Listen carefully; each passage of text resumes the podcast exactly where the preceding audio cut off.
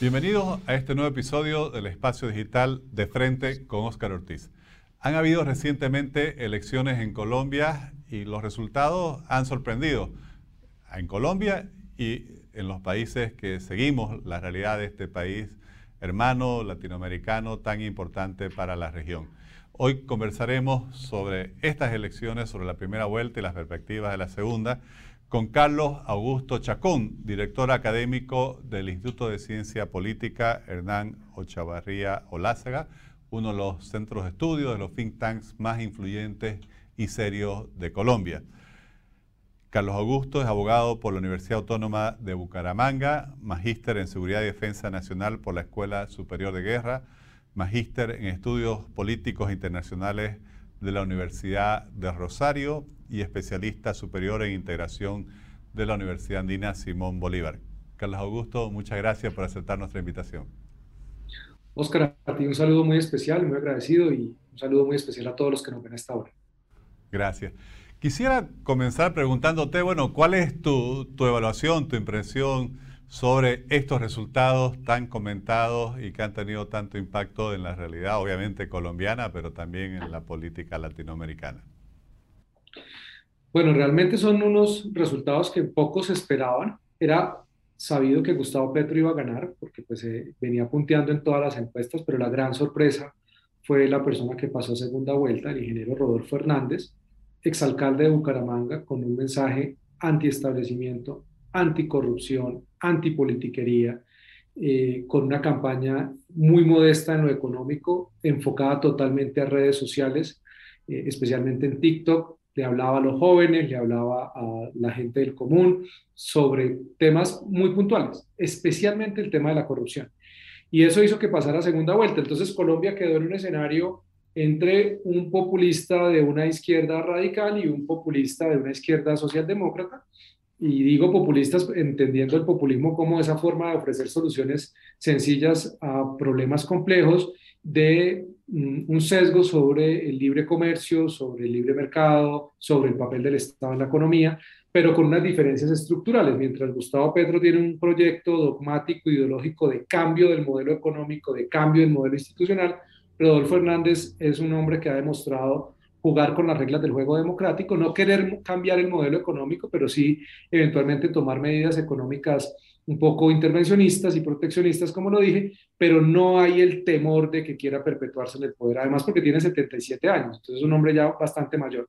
Entonces, Colombia quedó atrapada entre dos candidatos que proponen el cambio, que se han eh, presentado como antiestablecimiento y con una particularidad enorme, y es que Gustavo Petro todos estos últimos años, sus 12 años de carrera presidencial, porque ya se ha presentado varias veces a la presidencia, se ha montado en la narrativa del antiuribismo es decir, el discurso en contra de Álvaro Uribe. De hecho, ustedes ven los debates en los que participaba Gustavo Petro hasta antes de la primera vuelta y mencionaba Uribe cada cinco minutos, literalmente. O sea, todo era la culpa del uribismo, Álvaro Uribe, el candidato Uribe. Federico Gutiérrez, que era el, otro candidato que en las encuestas hasta una semana antes de las elecciones eh, se proyectaba como que iba a ser el segundo, que era el candidato independiente que había ganado en las consultas de marzo, recibió de alguna manera el apoyo del uribismo y eso hizo que Petro pudiera todo el tiempo eh, estigmatizarlo del candidato Uribe, decir que era el continuismo del gobierno de Duque y eso le valió a Petro para montarse en esa narrativa de cambio, que quienes saben de marketing político, Oscar, pues el discurso de cambio es un discurso fácil de vender. Entonces, Petro venía acostumbrando a sus electores y a la ciudadanía de yo soy el cambio de un uribismo que nos tiene acabados y resulta que le salió un candidato de la nada, un outsider, con un discurso de cambio que no es uribista, que no ha militado en el uribismo, que no es amigo de Uribe, que no ha hecho parte del gobierno, totalmente independiente y Petro se quedó sin narrativa y sin discurso. Y ahora están haciendo una suerte de malabares eh, políticos para tratar de atacar a Rodolfo Hernández, que en la encuesta de hoy en el tracking electoral ya va por encima de Gustavo Petro en casi 10 puntos. Eso es impresionante. Porque Rodolfo Hernández, si bien es de, centro izquierda, está capitalizando todo el voto antipetrista. Entonces, Petro se montó en el voto antiuribista, pero lo que no contaba era que saliera un outsider que capitalizara el discurso de cambio, el discurso anticorrupción y el discurso antipetrista. Entonces, hasta hoy todo parece indicar que el presidente va a ser Rodolfo Hernández, quien fue alcalde de la ciudad de Bucaramanga, saneó el déficit fiscal de la ciudad, dejó la ciudad con recursos, pero estuvo marcado por algunos escándalos de corrupción. No es cierto lo que dicen los medios, que es un Trump colombiano, porque no es de derecha y su programa de gobierno no es un programa de derecha, ni de derecha liberal, ni siquiera de centro derecha. Tiene cosas muy de la izquierda socialdemócrata. Pero insisto, para cerrar con este primer punto, es un candidato que ha demostrado y ha expresado que va a jugar con las reglas del juego democráticas. Contrario a Gustavo Petro, que su proyecto siempre ha tenido intrínseco el deseo del cambio del modelo democrático, el cambio del modelo económico y obviamente combatir a, las élites empresariales, combatir a las élites políticas. Hernández está más centrado en combatir a las élites políticas. Él habla efectivamente que la pobreza se combate creando riqueza. Para él los empresarios no son enemigos, porque de hecho él es un empresario, es un hombre que hizo su fortuna construyendo viviendas de interés social. Entonces es un hombre que entiende del proceso de mercado, mientras que Gustavo Petro se ha enfocado en atacar a los ricos. Muchos análisis internacionales indican que, eh, como lo mencionas, Rodolfo Hernández eh, es el candidato que Petro no esperaba no deseaba no le convenía ni le, ni le conviene. ¿Qué tanto puede crecer Petro? Porque si, si bien el resultado de Rodolfo Hernández fue sorpresivo, eh, o su crecimiento tan vertiginoso, pero Petro básicamente ha sacado lo que entiendo decían las encuestas, lo que parecería que él tiene un, techo que ya alcanzó. ¿Es así? Yo, pues todo parece indicar que es así. Primero porque llegó al 40%, que era más o menos donde había estado todo el tiempo. El único escenario donde tiene para crecer sería en la Centro Esperanza, que el candidato era Sergio Fajardo. La Centro Esperanza es una coalición de partidos de centro izquierda. Hay que decirlo, la mayoría de los congresistas de esa coalición que se eligieron en marzo ya se habían ido con Gustavo Petro antes de la primera vuelta. Ahí nada más hay 888 mil votos. Un voto que, se, que ya había anunciado más o menos un 60% que se iría con Gustavo Petro si Fajardo no pasaba segunda vuelta. Y el resto es un voto que mm, inicialmente si el candidato era Fico no se hubieran ido con Fico porque era el candidato Uribe, pero que no está muy claro si se van a ir también con Petro o si se van a ir con Rodolfo, porque es un candidato que recoge de alguna manera las banderas de la centroizquierda, que no es Petro, porque también hay que decirlo, la centroesperanza fue muy atacada por Gustavo Petro, de hecho una senadora del pacto histórico en un video, en, en, un evento de campaña, la graban diciendo que ellos utilizaron los ataques a través de la justicia para acabar con la carrera política de Sergio Fajardo. Entonces hay un sector muy cercano a Sergio Fajardo que ya ha dicho que no le va a votar a Petro, seguramente se irá para donde Rodolfo. Entonces, lo que tiene Petro para crecer en realidad es muy poquito. De esos 888 mil, digamos que lograra un poco más del 60%, sería lo máximo que lograría. La gente de Fico no le va a votar a Petro, porque la mayoría del voto del votante de Federico Gutiérrez es un votante antipetrista. Los otros dos candidatos, los que quedaron en, los siguientes lugares, son candidatos de centro derecha. El uno es un pastor cristiano, anti-Petro, y el otro es un candidato conservador de un movimiento que se llama Salvación Nacional, que también es eh, anti-Petro. Entonces, es más lo que tiene Rodolfo para crecer que realmente Gustavo Petro. Y todo indica que el voto antipetrista, como lo llama, eh, superaría el 50% de una forma sólida. Así es. Una consulta, cuando comenzaron las encuestas, eh, las noticias internacionales mencionaban que Petro competiría primero contra el señor Fajardo, después de las primarias parecía que Fico Gutiérrez eh, era un candidato consolidado, además con otros candidatos que se retiraron para apoyarlo, y de pronto en un fenómeno de, no sé, 15, 20 días, surge el señor Hernández que crece, crece y crece, bueno, hasta llegar a lo que hemos visto, que es quien pasa la segunda vuelta. ¿Qué es lo que explica este crecimiento tan vertiginoso y tan sorpresivo? Yo creo que hay como dos factores ahí. Uno, el estilo, el estilo propio de Rodolfo Hernández y hay que abonarle a él el esfuerzo y, la estrategia de su campaña, eh, de hablarle a la ciudadanía usando las redes sociales, de unos discursos muy escuetos, de su propio carácter y su temperamento. Es, una persona que habla así, eh, digamos si se quiere, chabacanamente, y eso ha hecho que conecte rápido con la ciudadanía. Y empezó a hablar especialmente del tema de la corrupción. O sea, él no, él no elaboró grandes propuestas macroeconómicas, ni de política exterior, ni en temas de salud. El tipo simplemente dijo aquí hay que el principal problema de los colombianos es la corrupción, yo sé cómo atacar la corrupción, yo tengo la voluntad de sacar a patadas a los corruptos, yo soy independiente, y eso empezó a calar en una, en una ciudadanía cansada de la corrupción, pero también cansada de la polarización del discurso de Petro antiuribista y de los, y de los uribistas antipetristas. Eso hizo que Rodolfo se metiera ahí. Y lo segundo que yo creo que le jugó a favor es que en algún momento la gente del pacto histórico, queriendo perjudicar a Federico, es decir, restarle votación, dijeron que ellos al único que le temían en segunda vuelta era a Rodolfo Hernández. Eso hizo que en las últimas semanas mucha gente que iba a votar por Fico empezó a hacer cuentas y empezó a decir, bueno, si Fico pasa segunda vuelta, si Federico Gutiérrez pasa segunda vuelta, no le va a alcanzar para ganarle a Petro, porque los de Fajardo no le van a votar, los de Rodolfo no le van a votar a Federico, el único que le puede ganar a Petro es Rodolfo. Y empezó esa tendencia en la conversación en las redes sociales, en la conversación habitual de la gente que decía, sí, a mí me gusta Federico, pero le tengo más miedo a Petro, yo le voto al ingeniero que el ingeniero sí le puede ganar. Y un senador del pacto histórico dijo en un evento que al único que le tenían miedo era Rodolfo. Eso ellos lo hicieron con el fin de debilitar a Fico, pero lo que no se imaginaron era que Rodolfo con eso iba a dar un gran salto. Ellos no se imaginaron, porque realmente nadie se imaginaba hace cuatro semanas que Rodolfo Hernández fuera el que pasara segunda vuelta con esa votación, porque además no tenía maquinaria. Solamente logró elegir en su departamento en Santander dos representantes a la Cámara, pero no tenía una lista al Senado, es decir, él no tiene una bancada de congresistas, no tenía alianzas con políticos tradicionales.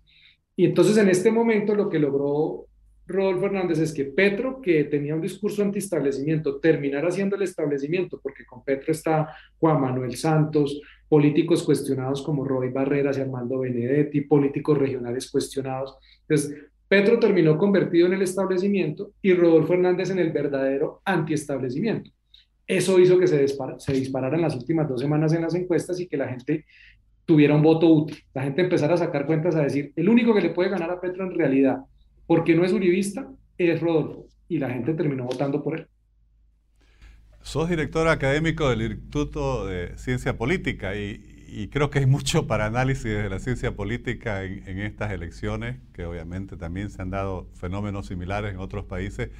¿Cómo se explica, por ejemplo, lo que nos comentabas, un candidato de 77 años que gana gracias a TikTok, que es una red social de, lo, de la que usan los más jóvenes, eh, en un país con partidos tan institucionalizados, tan sólidos como es Colombia, gana prácticamente eh, sin partidos. Eh, ¿Cuál es el impacto de todo esto en el proceso político? Digamos, lo cierto es que el péndulo se tenía que mover tarde o temprano.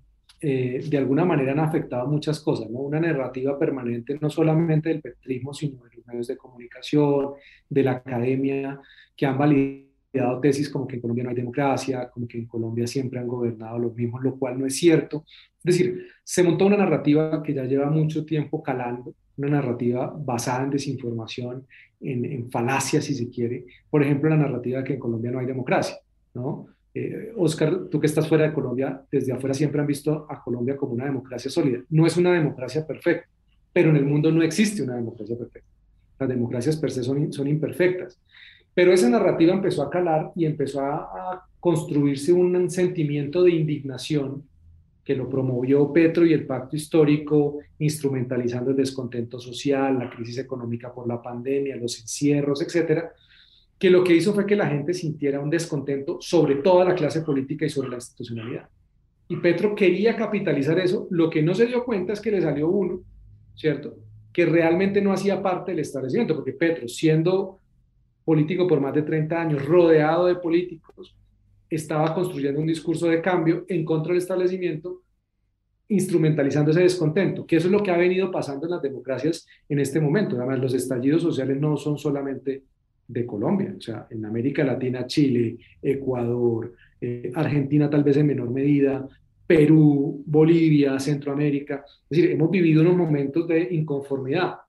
Y es la propia inconformidad y el cansancio de los ciudadanos, también hay que decirlo, Oscar, porque se han generado falsas expectativas sobre el papel del Estado y de la democracia para resolver problemas, porque tú sabes que la narrativa dominante del establecimiento político tiende a ser que el Estado soluciona todo, que el Estado reparte la riqueza, que el Estado soluciona todos los problemas, para lo cual obviamente pide más poder, al final eso en qué se traduce, pues en más corrupción, porque ustedes lo saben, en la medida en que el Estado para poder solucionar todos los problemas cobra impuestos, imprime billetes y se endeuda públicamente, termina traduciendo eso en pobreza y en corrupción, porque siempre los políticos que están ahí al frente terminan eh, desviando esos recursos. La gente tiene una falsa expectativa de la democracia y de las instituciones, termina frustrada y claro, surgen los populistas, que eh, venden unas soluciones aún más, más inmediatas de lo que parecen ser y de lo que en realidad son a problemas complejos. Petro es el perfecto modelo del populista latinoamericano. Cualquier descripción, descripción que ustedes quieran coger eh, es muy parecido a AMLO en México. Si ustedes toman el libro El estallido populista que editó Vargas Llosa, ustedes lo cogen y lo comparan con cualquier populista latinoamericano, ahí está Gustavo Petro. Si cogen el, libro de Diego Fonseca Maudlier, ahí está Gustavo Petro. Y también Rodolfo Hernández. ¿sí? Con, con matices, digamos, no, no tan peligroso, pero también ahí está, es un, es un líder carismático, paternalista, que trata de corrupto a todo el mundo, que quiere reconstruir la sociedad, etc. Eso es un poco lo que estamos viendo, pero lo cierto es que a la vuelta de, de cuatro años sabremos cómo nos va. El escenario de la democracia colombiana es muy complejo. La institucionalidad está en riesgo porque el proyecto de Gustavo Petro es un proyecto que él mismo lo ha dicho, cuatro años no es suficiente él ha dicho, por ejemplo, que si el Congreso no le aprueba sus proyectos de ley, él saca a la gente a las calles, es decir, favorece las vías de hecho. Él ha dicho que puede gobernar por decreto, es decir, realmente la institucionalidad democrática, la separación y equilibrio de poderes no le importa. Rodolfo Hernández tiene un estilo confrontacional, pero no ha dado muestras de un proyecto de largo plazo. Entonces, esa es la realidad y lo cierto es que hay un enorme descontento de la ciudadanía y tal vez este cambio sirva para bajar ese nivel de descontento. Y sobre todo va a ser muy interesante en el caso colombiano, en la contranarrativa, demostrar que en Colombia se ha gobernado la izquierda, porque igual si Rodolfo es el presidente, es un presidente, insisto, de centro izquierda, porque aquí se montaron una narrativa que nunca había gobernado la izquierda y que ya era hora de dejarlos gobernar, a pesar de que aquí estuvo Ernesto Samper de presidente, que es de izquierda, del Partido Liberal, que es de la Internacional Socialista, y Juan Manuel Santos, que no fue un presidente de derecha que gobernó con la izquierda colombiana, con la que además hizo coalición para poderse reelegir en su segundo mandato, con el propio Gustavo Petro, a quien él le agradeció, y gobernó con ministros de izquierda. Es decir, la izquierda sí ha gobernado Colombia, hemos tenido alcaldes, gobernadores de izquierda. Ahora mismo las tres principales ciudades están gobernadas por la izquierda, pero la narrativa era que aquí nunca había gobernado la izquierda. Resulta que les va a llegar un candidato de izquierda independiente. Eso va a servir un poco para despolarizar el discurso eh, antiuribista y uribista, eso ya de alguna manera va a salir de la ecuación política y ahora lo que nos vamos a centrar, esperamos nosotros, es en discutir el modelo de país que queremos, el modelo económico que queremos privilegiar, etcétera, pero ya sacamos de esa ecuación esa narrativa antiuribista. ¿Y cómo ves eh, las perspectivas entonces para los próximos cuatro años? suponiendo que lo que mencionabas, esas encuestas que hoy mencionan, que el señor Hernández ya tiene alrededor de 10 puntos de ventaja, pero prácticamente no tiene casi parlamentarios. ¿Hay escenarios de gobernabilidad en esas condiciones? ¿Habría que buscar acuerdos con el Parlamento para generar una, agenda país o cómo proyectas que podría eh, desencadenarse, digamos, ese proceso en los próximos cuatro años? Pues Rodolfo Hernández es un político impredecible, pero ha dado muestras de jugar con esas reglas de juego. Seguramente va a tener que negociar y hacer acuerdos con el, con el Congreso. Por ahora él no ha anunciado nada de esto y él quiere estar totalmente desmarcado de los partidos tradicionales para ganar las elecciones, pero está claro que él va a necesitar gobernabilidad y va a tener que acercarse a los partidos tradicionales y de alguna manera lograr acuerdos que le permitan gobernar y bueno, eh, sacar adelante su plan de gobierno, Mm, que no haya un nivel de polarización que no le permita gobernar, porque sería terrible para él y para el país, porque claramente ahí está la sombra de Petro, ¿no? Petro va a estar muy pendiente y no olvidemos además que en Colombia el que pierde en la segunda vuelta pasa a ser senador y su fórmula vicepresidencial a ser representante a la Cámara. Entonces los dos van a estar en el Congreso haciéndole oposición seguramente. De hecho, ya Petro lo llamó a hacer un gran acuerdo y que entonces que el que, el que pierda de alguna manera lo apoye, etcétera. Pero está claro que Hernández va a tener que tener gobernabilidad. Y eso le va a implicar sentarse con esos partidos que él ahora mismo está acusando de corruptos, de todo, va a tener que hacer acuerdos programáticos y políticos, como funciona la democracia en Occidente, para lograr sacar adelante su plan de gobierno.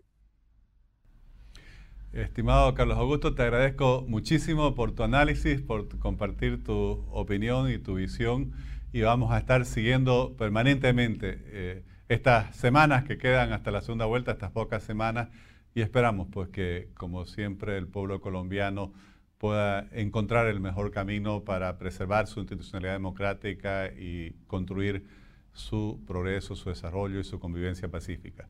Muchísimas gracias por aceptar nuestra invitación. A ti, Oscar, muchísimas gracias por la invitación y a todos los que nos vieron un cordial saludo. Gracias, Carlos Augusto.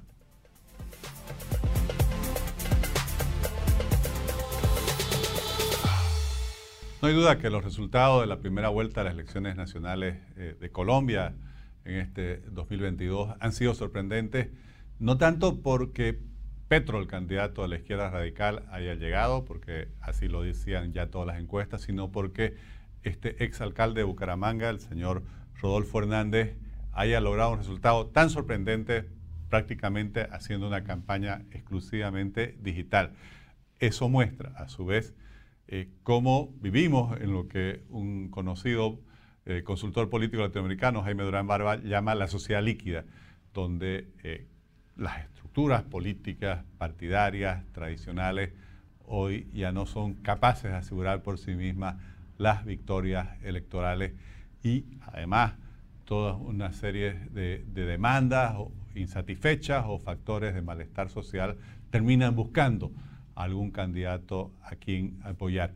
Esto está claro, eh, refleja unos desafíos inmensos para los sistemas democráticos en los cuales eh, los populismos de uno y otro lado están prevaleciendo y después vienen problemas muy serios para la gestión pero eh, así es como ha decidido la gente en la democracia. Eh, también muchas veces la, población se, equivoca y, lleva a situaciones de elección directamente entre candidatos populistas. Esperemos que eh, en Colombia prevalezca la democracia, su institucionalidad es un país que a pesar de todos los ataques que, que recibe, se ha caracterizado por una institucionalidad democrática muy fuerte que ha resistido incluso una guerra eh, eh, desarrollada por la guerrilla durante décadas. Les agradezco mucho por habernos acompañado en este nuevo episodio del Espacio Digital de Frente con Oscar Ortiz.